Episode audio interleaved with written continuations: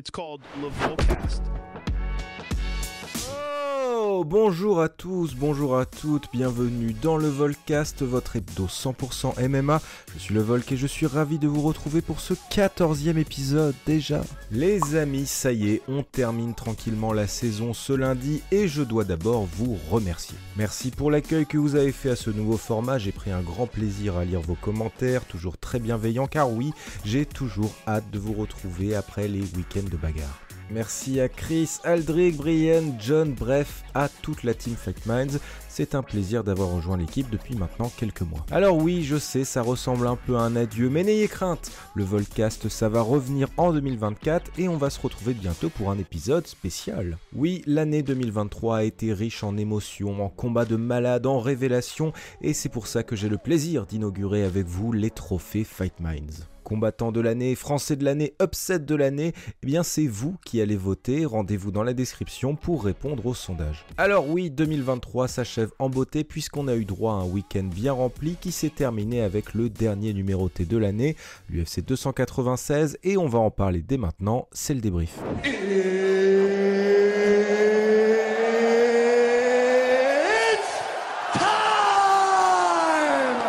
Ça y est les amis, on va pouvoir se reposer un peu, les événements à 4h du matin, c'est fini.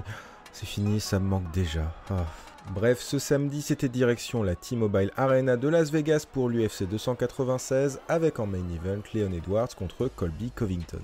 Les habitués d'Ares et les amateurs de gros bébés comme moi ont pu reconnaître Shamil Gaziev qui faisait ses débuts après avoir décroché son contrat chez les Contenders. Début réussi pour le poids lourd qui éteint Martin Boudet au deuxième round et qui devient donc le premier combattant du Bahreïn à s'imposer dans l'organisation.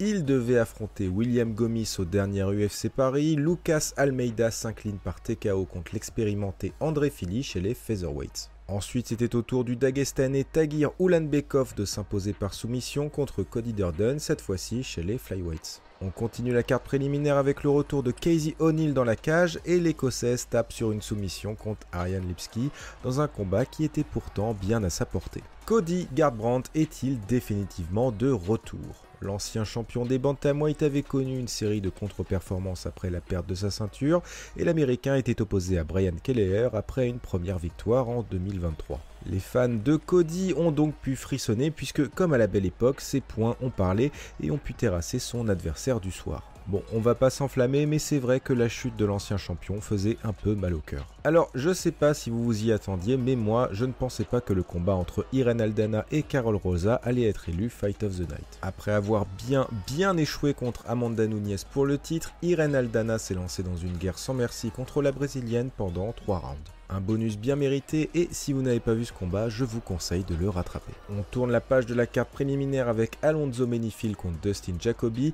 et là encore la poésie était au rendez-vous. Résultat, une décision unanime pour Menifield après un duel tout en douceur. On va pas se mentir, le début de la main card de cette UFC 296 ressemblait un peu à un plan de retraite forcée où on envoyait des vieux se faire tabasser par des jeunes.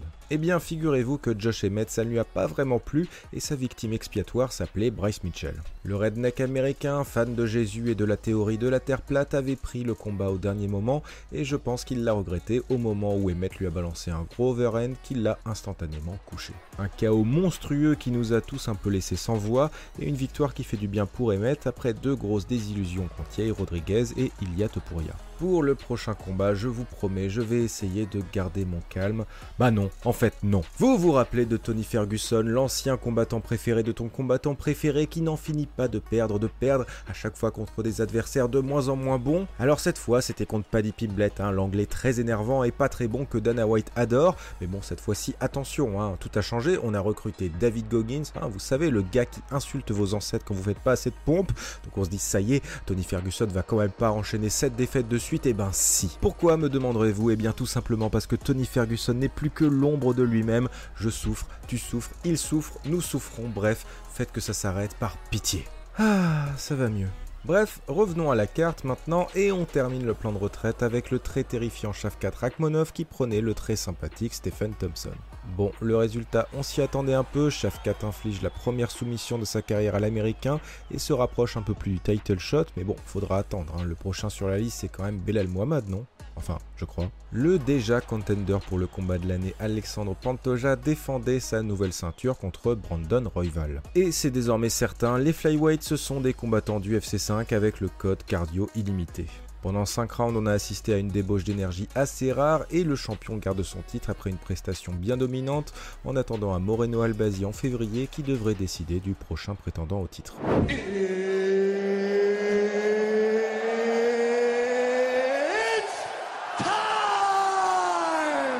Alors je vais pas vous mentir, la Fight Week m'a carrément gavé la semaine dernière. Les conférences de presse étaient ordurières, on a vanné à répétition Yann Gary qui n'était même pas là pour se défendre, et on a terminé en beauté avec Sean Strickland qui se bagarre avec Dricus Duplessis en plein événement. Au fond, peut-être que la sale ambiance était due à la présence d'un homme sur la carte, Colby Covington.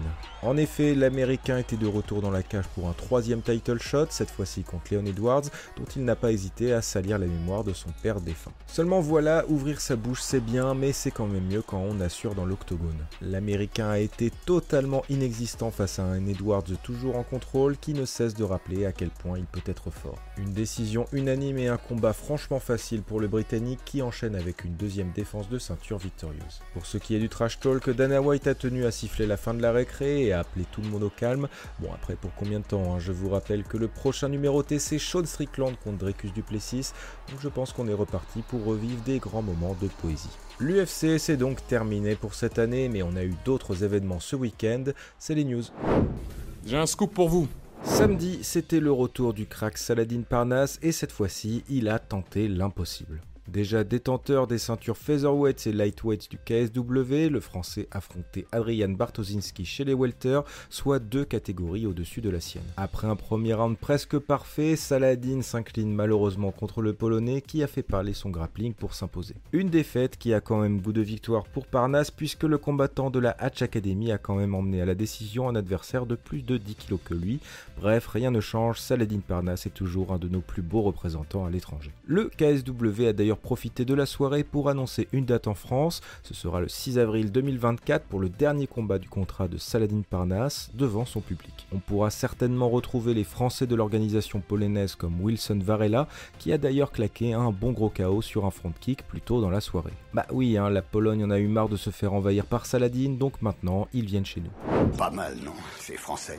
Vendredi, c'était également le dernier arrest de 2023 avec cette fois trois ceintures, pardon, deux ceintures en jeu. On a pu apprécier les belles performances d'Hugo Guillon, d'Aboubacar Batili, d'Iboulox, de Mohamed Bayo, de Vlad Goutou, de l'anglaise du PFL Chanel d'ailleurs, et donc de trois combats quasi principaux. Membre du boxing squad d'Aldric Casata, Virgil Haugen s'impose contre Enrique Shigemoto et continue donc sa carrière invaincue. Pas de ceinture donc à cause d'une pesée ratée par le Brésilien, mais le Français pourrait avoir une autre chance en avril 2024 pour Ares 20. L'ancienne judoka franco-marocaine Rizlen Zouak remporte quant à elle la ceinture vacante des bantamweights contre Gisèle Morera avec une très jolie performance qui met fin à une période difficile pour la combattante. En main event de l'événement, on avait le droit de penser que le duel entre Axel Sola et Tourpal Yunusov allait faire des étincelles. Promesse tenue puisqu'on a assisté à un magnifique duel entre deux gros espoirs du MMA français.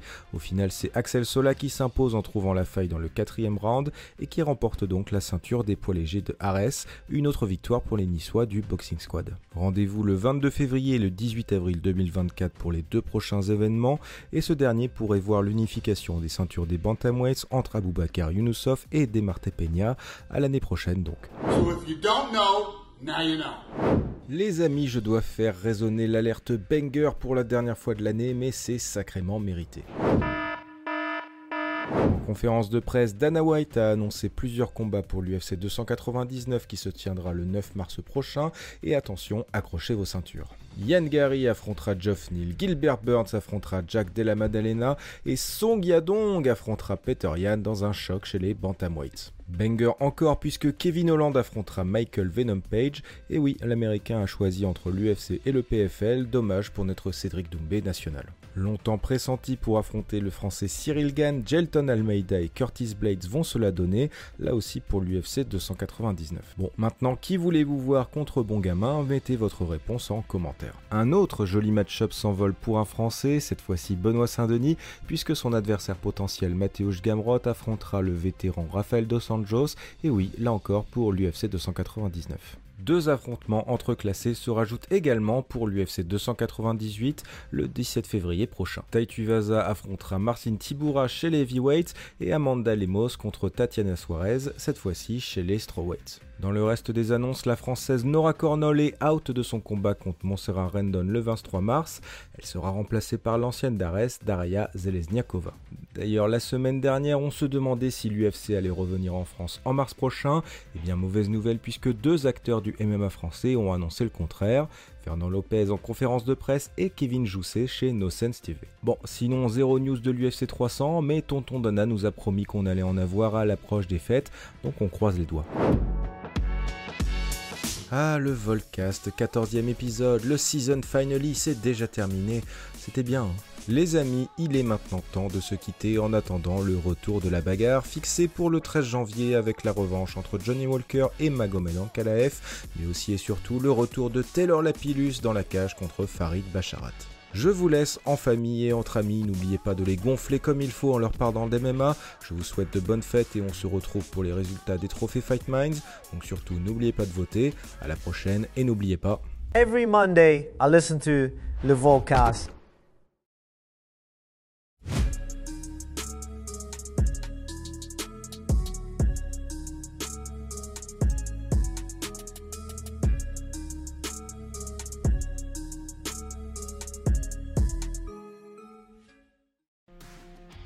Et c'est tout pour aujourd'hui.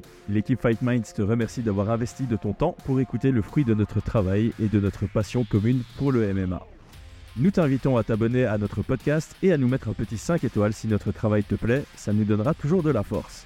Et si tu veux donner un petit coup de pouce à notre projet, parle de nous autour de toi, ça contribuera à notre développement. Nous sommes également sur Twitter et YouTube, viens nous y retrouver pour échanger. A très vite pour plus de contenu sur l'art de la bagarre.